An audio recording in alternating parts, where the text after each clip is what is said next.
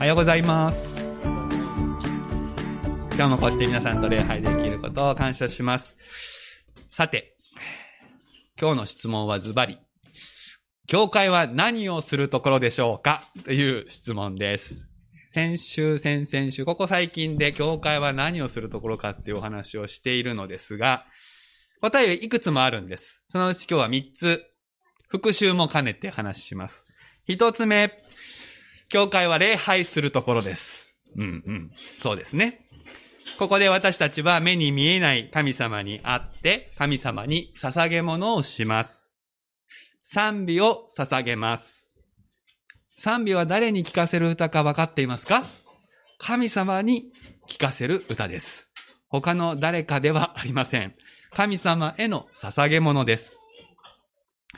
お祈りを捧げます。代表してここでお祈りをする人の心に合わせてみんなもお祈りをします。お祈りは神様の前に良い香りが届く。そういうふうに聖書が教えていますね。みんなのお祈りを神様は待っていてくれます。そして何より神様に時間を捧げています。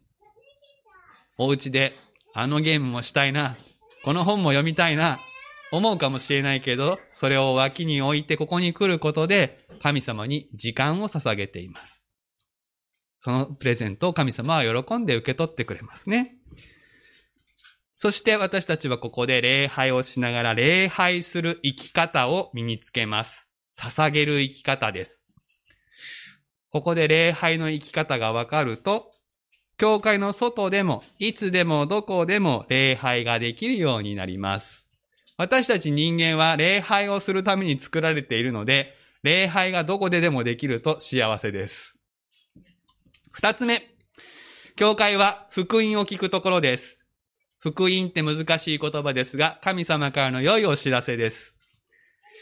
福音を聞くのは、私たちがそれを聞いて分かったことを実行するなら、神様の力を体験できるからです。神様の力を体験できたら私たちは幸せです。自分じゃない大きな大きな愛の神様の力が自分を通してこの人生に、この生活に、この世界に流れていくことを体験できたら幸せです。震えますね。御言葉を聞いて実行する。そのためにはまず聞かなくちゃいけないので、ここで福音を聞きます。三つ目。今日はこのことをいっぱい話します。教会は、この世界で他の人と上手に暮らす力を鍛えるところです。他の人と上手に暮らす。これを難しい言葉で、交わりと言います。今日四つ目の旗を立てましたけれども、交わりっていうのは、この世界で自分とは違う他の人と上手に暮らしていく、一緒に生きていくということです。この世界、宇宙、地球はすべて神様がお作りになって人間に、そして人間だけじゃなくてすべての生き物に与えてくださったみんなの財産です。このみんなの財産、みんなのものを上手に分け合って使って生きていってほしいと神様は願っていますけれども、それは大変です。みんなのものをみんなが仲良く使うには、いろんな力が必要ですね。学校で、クラスで使っていいボールが一つしかなかったら、さあどうしようか、学級会をするでしょ？あの子ばっかりボール使ってます。ずるいと思います。みたいな話から始まるよね。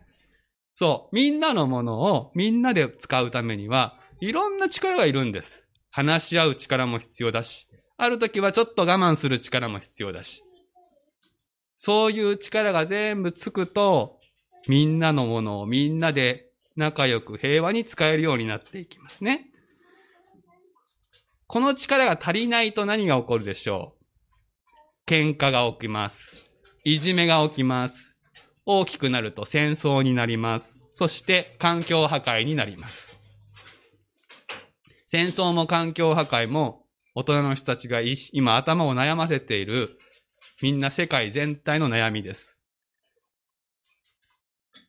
でもこれはもともと、大元は私たちが共に生きていく力が弱いことに原因があります。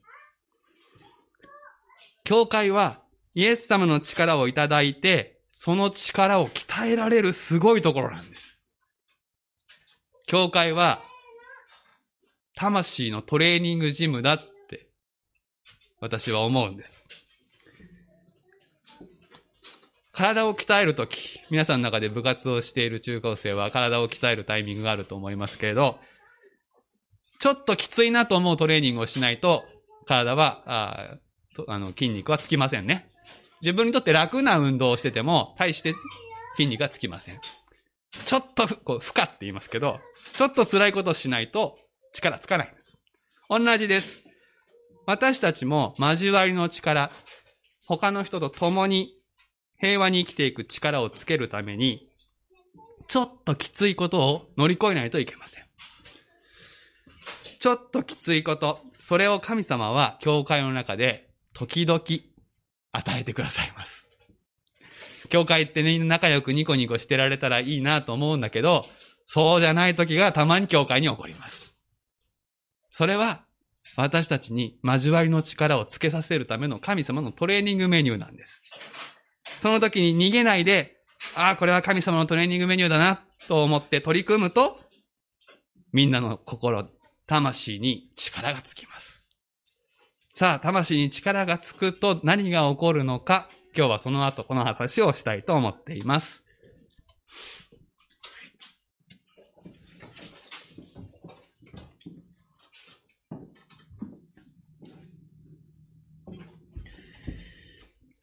司会者が聖書をお読みします。コロサイ人への手紙1章18節から22節をお開きください。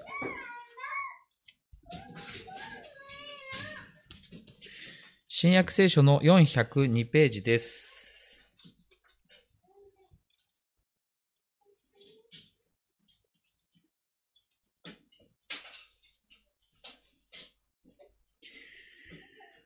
コロサイ人への手紙1章18節から22節まで。また、巫女はその体である教会の頭です。巫女は初めであり、死者の中から最初に生まれた方です。こうしてすべてのことにおいて第一のものとなられました。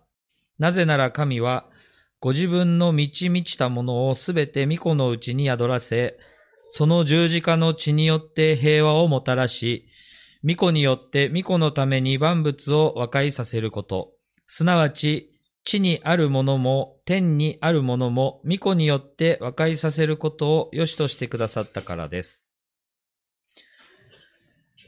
あなた方もかつては神から離れ敵意を抱き悪い行いの中にありましたが、今は神が巫女の肉の体においてその死によってあなた方をご自分と和解させてくださいました。あなた方を聖なるもの、傷のないもの、責められるところのないものとして、見前に立たせるためです。三国と交わり、間にイエス様をと題しまして、原先生よりメッセージをお願いします。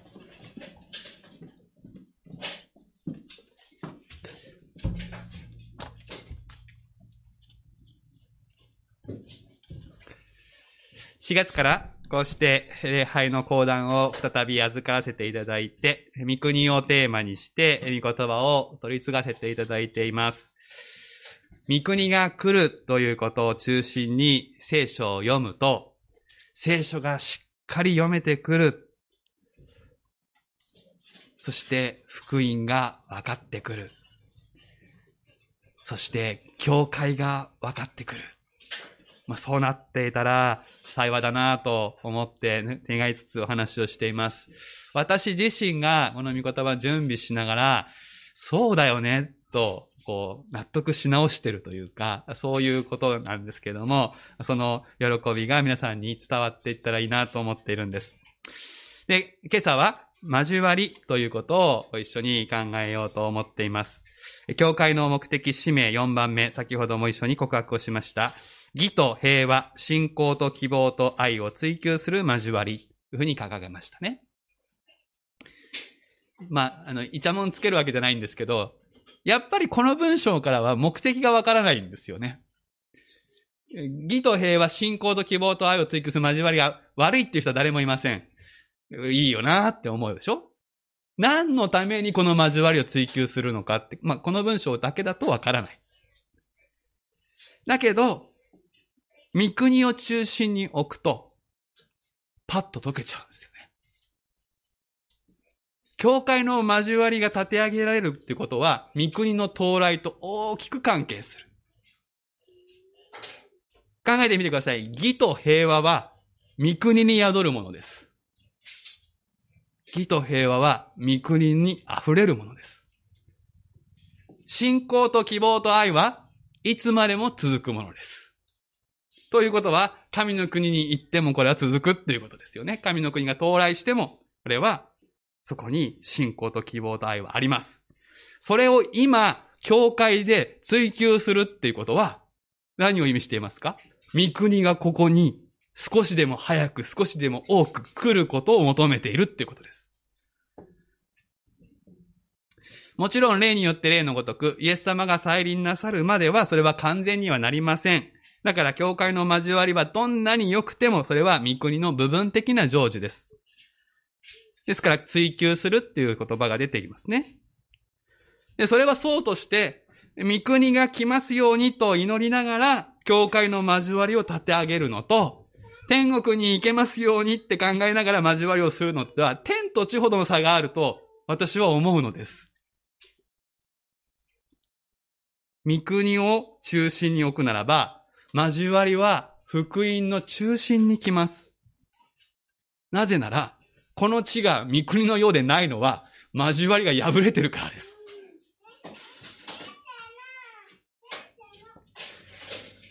交わりが、交わりとして、義と平和、信仰と希望と愛の溢れる交わりがそこにあるならば、ああ、ここは御国がもう始まっていると、私たち感じることができるでしょう。けれども、どこか行ったことのない天国が目的地になってしまうならば、交わりというのは福音の周辺に追いやられてしまいます。おまけになってしまうんです。好きな人がやれば、みたいなものになってしまうんです。教会の交わりは。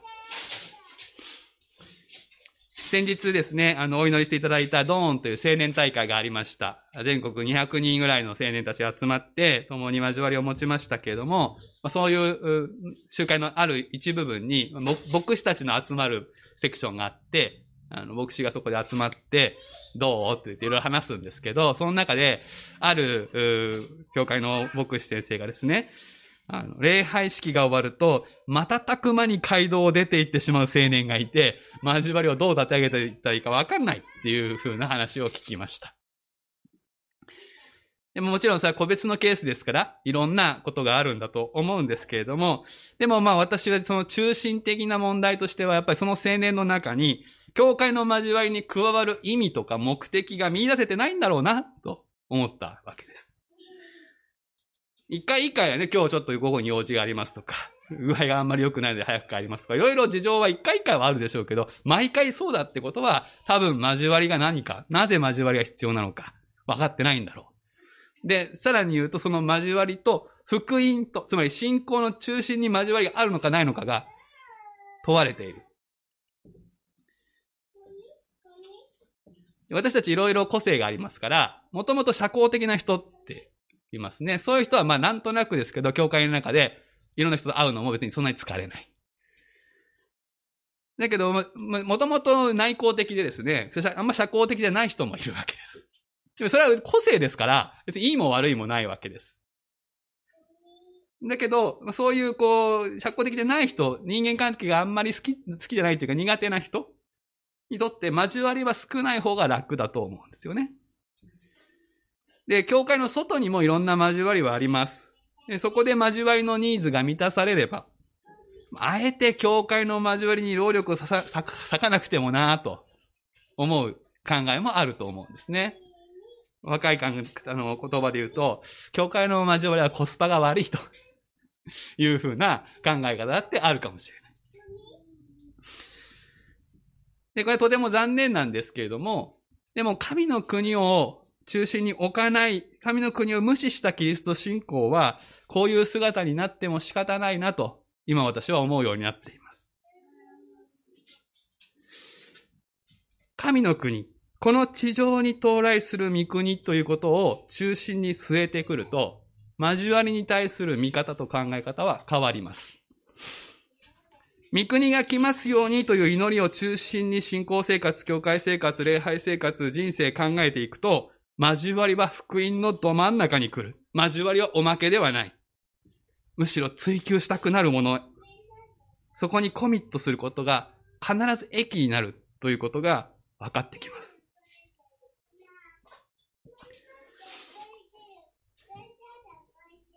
今朝開かれた御言葉、このサイビテン手紙の一章には、交わりという言葉そのものはありません。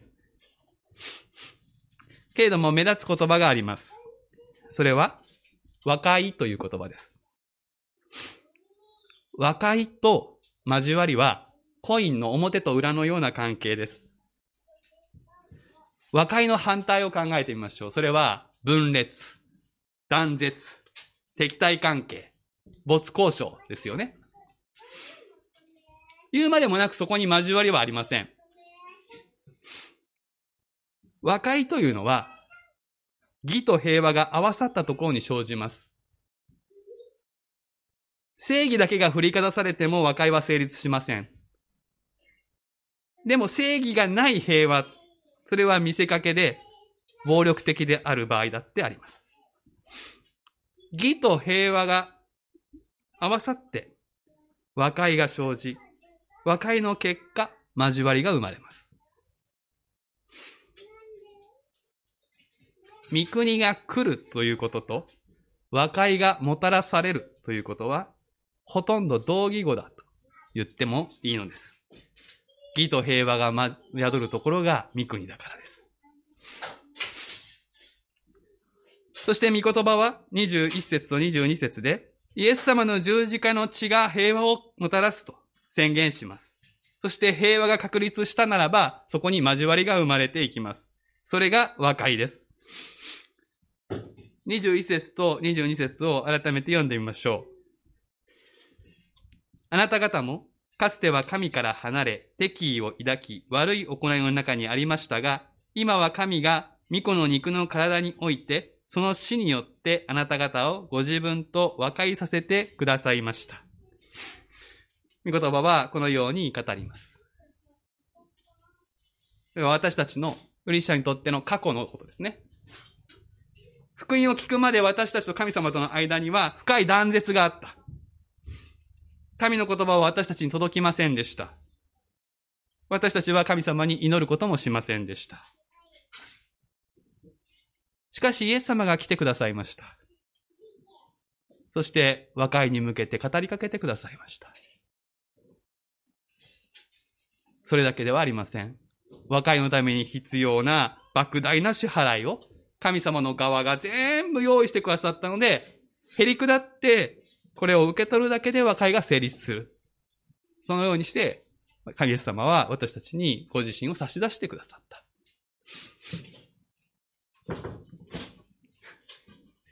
人と人、国と国の和解のためには、大抵の場合どちらかが謝るのではなく、どちらもが謝らなければいけないことが多いと思います。けれども神様と私たちの間ではそうではありません。私たちが一方的に背いているのであって、神様が何か私たちに詫びなきゃいけないことはない。ところが、虫と和解しなきゃいけない人がいっぱいいますけど、ところが、神様の方が、まるで謝ってくださったんですよね。本当は私たちが持てるもの全部持ってでも神様の前にこれで許してくださいって言かなきゃいけないところを、神様の方が謝る側必要ない方が全部を捨てて、私たちのところに来てくださった。それほどにおいて私たちを愛してくださった。それを私たちは受け取って、十字架の血によって私たちと神様との間に平和が生まれました。これが福音の中心です。私たちと神様の間に和解が成立しました。だから私たちと神様との間に交わりがある。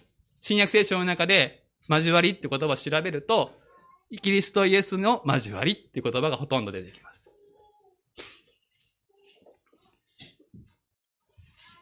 でも、このコロサイ人の手紙は、そこで終わらないんですよ。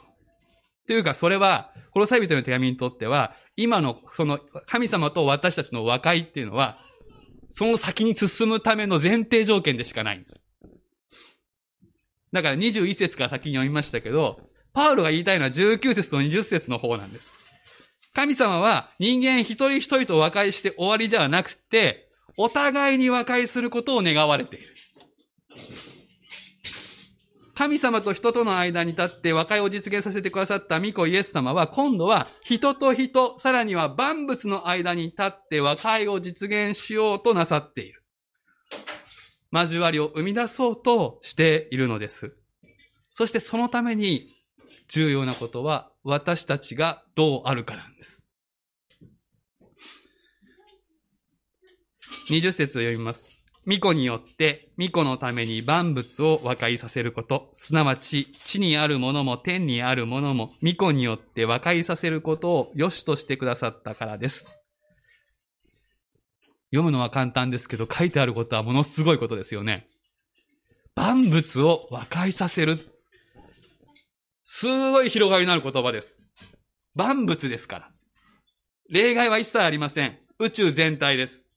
人と人、家族と家族、町と町、都市と都市、国と国という人間社会の和解はもちろん入ります。でも人間は罪ゆえに自然との間にも和解が必要です。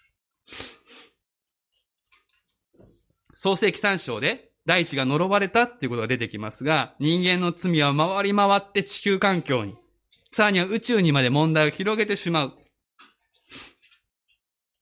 与えられたこの環境が、地球が神様の聖なるものであるという感覚が失われて、人間が好き勝手に開発できるものと考えて搾取をするようになる。そうすると、自然は人間に牙を向きますね。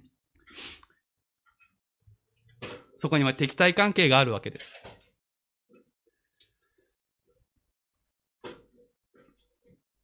さらにこの人間の振る舞い遺憾によって、被造物同士の関係が悪くなることだって起こる。逆もあるわけです。私たちが自然界に被造物に対して良い態度で接すると、被造物同士も良くなる。ということは起こる。けれども、多くの場合、悪い方にことは進んでいます。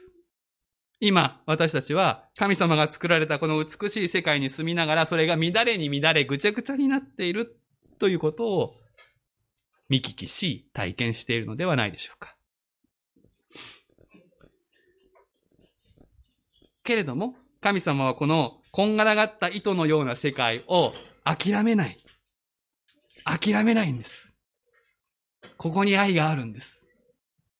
ま、私たち糸がほぐ、ぐちゃぐちゃになったのをほぐすのやったことある人わかりますよね。やめたくなりますよね。あのぐちゃぐちゃなった、こう、糸をこう、ほぐすの。大事なものならやりますけど、替えが効くんだったら、もうこれちょっと捨てて、新しい糸出すとか、しますよね。糸のもつれはめちゃめちゃ大変でしょ？神様はその、こんがらがったこの世界、もういいやバシャンとおしまい新しい宇宙作るわってやらない。丁寧に丁寧に、私たち一人一人という意図をまっすぐにし、こっちの絡みとこっちの絡みを取り、義と平和に向けて和解の技を成し続けておられる。義とはまっすぐな関係のことです。そして互いを結び合わせ、補い合って、いわゆるウィンウィンの関係にして、潜在能力を最大限に発揮できるようにする状態、これがシャロームですね。この義と平和に向かう神様の働きを和解と聖書は呼ぶんです。御国を形作るというのは和解を進めるということとほとんど同じ意味です。なぜなら和解の結果生まれるのが交わりだから。そして、その交わりは御国そのものだからです。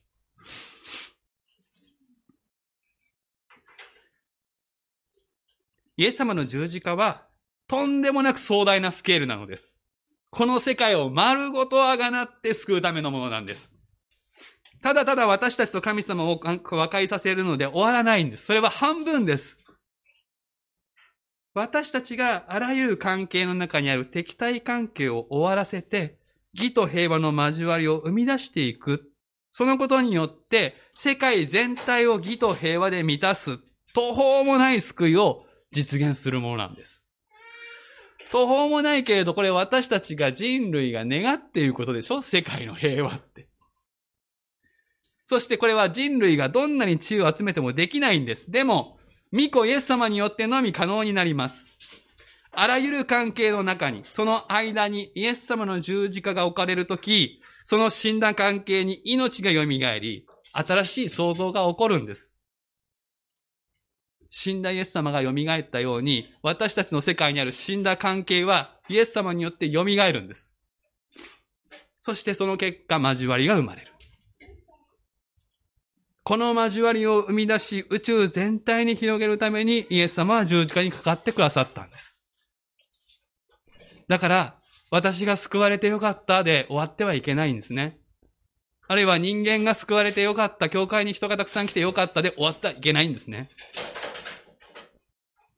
イエス様のご意図は、この和解の技を教会に委ね、教会にこの和解の技を進めるようにと、委ねられている。この大きな、大きなビジョン、これをしっかりと心の真ん中に、信仰の真ん中に据えた上で、教会の交わりは追求されるべきです。教会の中で交わりを追求するのは、この壮大な和解の技のためなんです。その第一歩です。教会がいい交わりになったらいいな、じゃなくて、教会で私たちは交わりをし形作る、いい、もちろんいい交わりを作るんですけど、そこで私たちの魂が鍛えられる。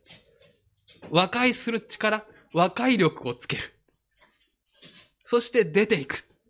そして出ていたところの関係の愛に和解をもたらしていく。だからさっき私は、教会は魂のトレーニングジムだと申し上げた。ほころびた交わりの間に、イエス様をお迎えし、イエス様を見上げることができるようになるところに、和解が訪れていきます。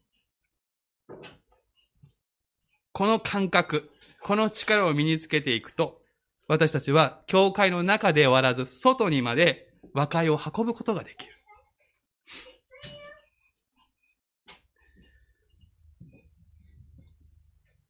教会の交わりがですね、教会のためだけになる。これ教会あるあるですけど。そうなると、何が起こるかっていうと、交わりの苦手な人は一歩引いてしまうことが起こります。なぜか、私が入るとなんか交わり壊れそうだから、みたいな風にして遠慮するんですよ。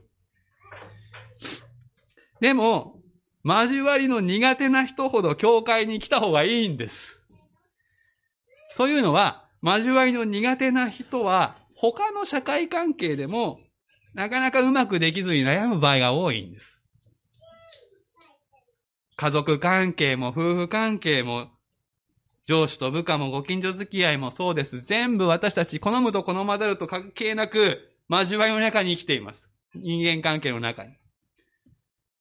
そしてそこに痛みがあって、ほころびがあるんですよね。もうちょっとどうにかならんもんかなと思うんです。そのもうちょっとどうにかするためには力がいるんですよ。和解をもたらす力が。その力はどこで鍛えますか？その力をここで鍛えなさいとイエス様は言ってる。教会で魂が鍛えられて交わりの力がついていくほどに家庭も夫婦も和解が生じて職場も円滑なコミュニケーションが動いていくことになるでしょう。応用です。で、ここで練習して、教会の外で応用するんです。御言葉はイエス様の血が万物の和解のために良しとされた、有効だと言っています。これを信じて進んでいくことによって私たちは和解の使者になれます。あらゆるところにあるほころびを私たちは少しでも和解の方向に持っていく。そのためにイエス様はおられるし、そのことをイエス様は望んでおられるのです。その力を求め、その力をここで鍛え、そしてその力を使っていくという実践なしに私たちは平和を語れないと思います。テレビやインターネットの向こう側で悲惨な映像が流されています。あそこに平和が来ないのは、あいつのせいだとかこいつのせいだとかいろいろ意見を言うことはできます。でも、私たちは平和を作る力あるんですか？私たちが平和を作る力身につけてるんですか？高めてるんですか？それをしないで、世界の平和を口を開けて待っていても何にも起こりません。いや、御言葉によれば、世界の平和を作るのは、教会に委ねられたって神様言ってるんです。教会から和解の使者がこの世界に使わされていってないから、問題が続いているんです。だから交わりの苦手な人はどうぞ来てください。練習しに来てください。と、私は申し上げたい。聖書は交わりが難しいということをよくよく知っています。使徒の働きを見ると、最初の教会だって交わりうまくいかなかったことがわかります。何しろ、私たちは破れの多い罪人なんです。私たちの中が破れています。私たちの中がこんがらがってます。こんがらがった者同士が交わりを作ったら、もっとこんがらがるのは、すぐわかります。だから私たちがしっかり神様との関係においてまっすぐにされていくプロセスと、交わりを形作るプロセス、同時に進みます。そしてその中で、私たちはどうやったら和解が出来上がるのかっていうことを体得していかないといけない。交わりは誰にとっても簡単ではないのです。でも、教会は、そのことが共有されています。交わりを作るのは難しい。それが分かっているお互い同士がトライアンドエラーを繰り返すことができるのが教会です。何度も失敗して、何度も許されて、何度も許し合えばいいんです。イエス様の血はそのためにあるんですから。そして私たちは、人と人との間にイエス様を見る。人と人との間にイエス様をお迎えする。そのことによってできる清い交わりっていうものを掴み取っていく。少しずつ、だんだん感覚的に、ああ、こういう感じか。それが教会のためになります。もちろん、それぞれのためになります。そして、御国のためになります。義と平和の交わり、健全な交わりのために重要なのは距離感です。間です。人間関係が遠いとき、そこには断絶があって平和がない。それはもちろんよくわかります。だ交わりを形作るっていうのはこの間を詰めていくことなわけですが、その時に間にイエス様を見る。私がイエス様に受け入れられているように、この人もイエス様に受け入れられ、愛されているんだ。それが交わりを縮めるという一歩ですよね。でも、逆もあるんです。というか逆の方が教会では起こりやすいから気をつけたい。そしてそこを私たちトレーニングされたいんですけど、近づきすぎるってことです。近づきすぎる交わりは何を生むか、依存や操作といった不健全な関係を生み出します。べったりな関係です。これは目指す交わりではありません。健全な交わりというのは人格と人格が自立してちょうど良い距離感で立つことなのです。間にイエス様が入れないほどの近すぎる関係は、もたれ合いや巻き込み関係に陥って、結果としてその交わりは引き裂かれてしまう。間にイエス様をお迎えするというのは、適切な距離を取るということです。遠すぎるのはもちろん話になりませんが、近すぎるのも危ないんです。私が皆さんとこう個人的なお話をして、まあ牧師ですから相談をされて、アドバイスを求められることがあります。皆さんも互いにアドバイスをし合うことがあると思いますが、それは良いことですが、その時に間にイエス様を置くことが大事です。というのは、私はこれがいいと思いますよと言いますけれど、最終的には、あなたがイエス様と相談をして決めて実行してくださいねと。まあ、口でそう言わない場合もありますけども、そういう心がけで言っています。お互いもそうです。皆さん同士、こうした方がいい、ああした方がいいっていう時に、その人の言葉に全部乗っかるとどうになるかっていうと依存と支配になります。なんで私の言うこと聞かなかったのよみたいな風になったらもうおしまいです。まあ夫婦関係でも家族関係でも全部これは同じです。そこにイエス様ってことを持ち出すかどうかは別として、持ち出さなくたっていいんですよ。教会の中では持ち出していいんですけど、イエス様が共有されてないところではその言葉は使えないけど、でも、あなたがあなたの責任でこのことを決めてやってね。その良い間が和解に向かってことを動かしていきます。間にイエス様をお迎えする。これ、私先週から、10日前ぐらいからずっと私の心の中で何度も何度も言いながら暮らしてたんです。これはとてもいい、あの、わかりやすい言葉だなと思うんですね。間にイエス様をお迎えする。これが十字架の血によって交わりを生み出す秘訣なのですが、距離感だけじゃなくて、自分の考えを絶対化するという過ちからも守られる。そして相手の話が聞けるようになる秘訣でもあります。良い交わりは、良い対話が必要です。良い対話があるところに良い交わりがあると言ってもいいでしょう。それは私の言うことばっかりが言われるんじゃなくて、相手の話が聞かれる。ちゃんとコミュニケーションが取れている状態ですよね。教会の中で小さな考え方の差がやがて大きな敵対関係に発展するってことが起こるんですね。皆さんの中にも何か思い当たることあるかもしれない。ある牧師先生教えてくれました別の教会の事例ですけど、教会の台所の付近の洗い方。これで教会が燃えるっていうことがあるそうです。ある人は、付近を他の洗濯物と一緒に何にも考えずにポカーっと洗濯機で回します。ある人は付近を他の洗濯物とは分けて、付近専用で洗います。えーそんなちっちゃいことどっちでもいいんじゃないかっていう人もいるでしょ？でもそれを小さなこととすること自体に怒りを覚える人もいるんですよね。まあこれはどういうふうにその教会が解決したかは、まあ今日は言えませんけど、いろんな答えがあるでしょうから。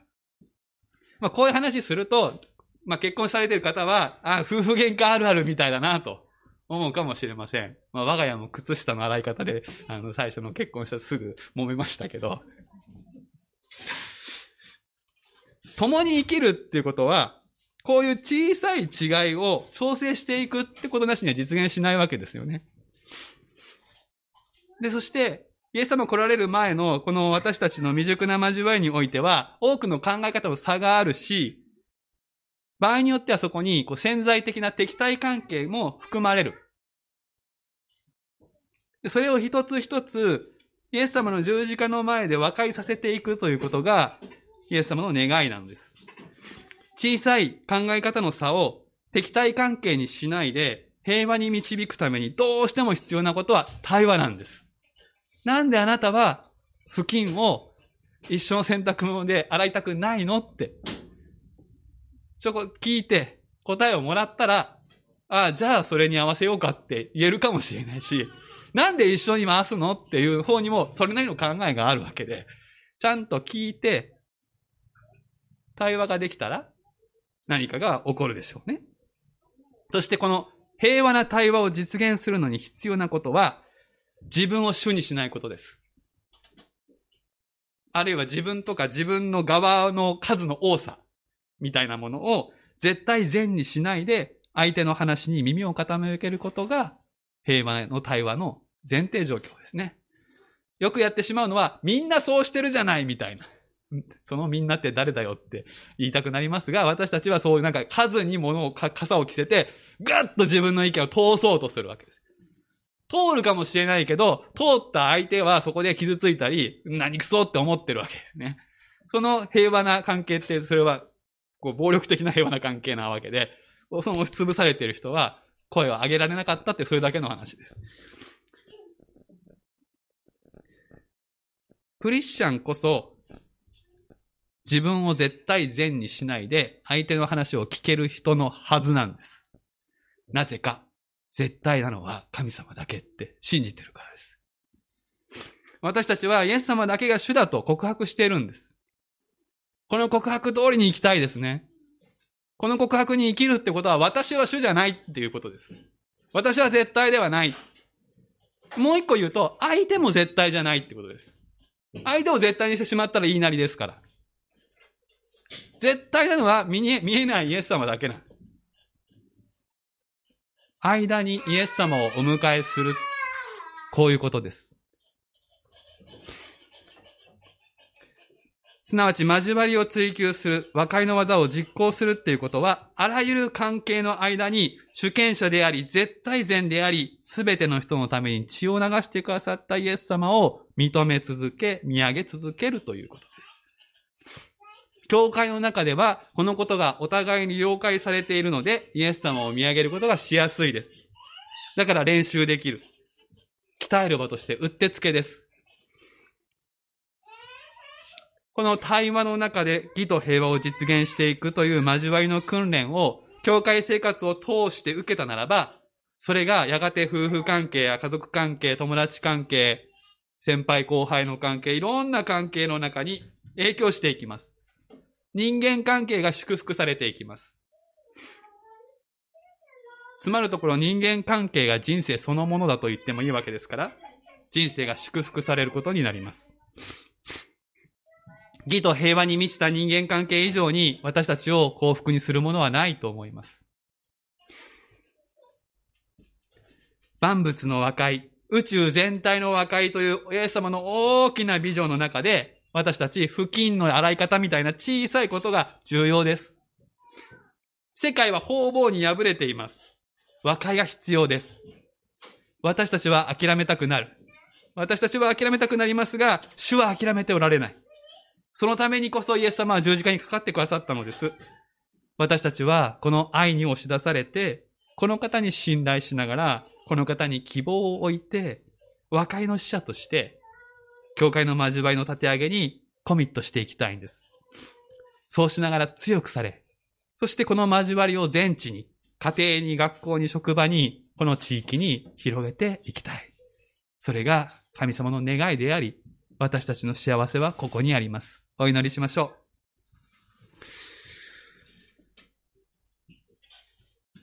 万物の和解を成し遂げるために、十字架の上で和解の技を成し遂げてくださったイエス様、ありがとうございます。あなたの大いなる愛のおかげで、私たちはイエス様によって救われ、あがなわれたものとして今見舞いに座っています。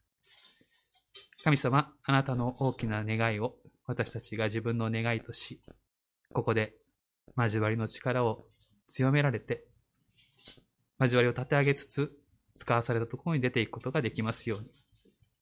イエス様、そのようにして、あなたの栄光を表してください。そのようにして、この地に平和をもたらしてください。イエス様の皆でお祈りします。アーメン。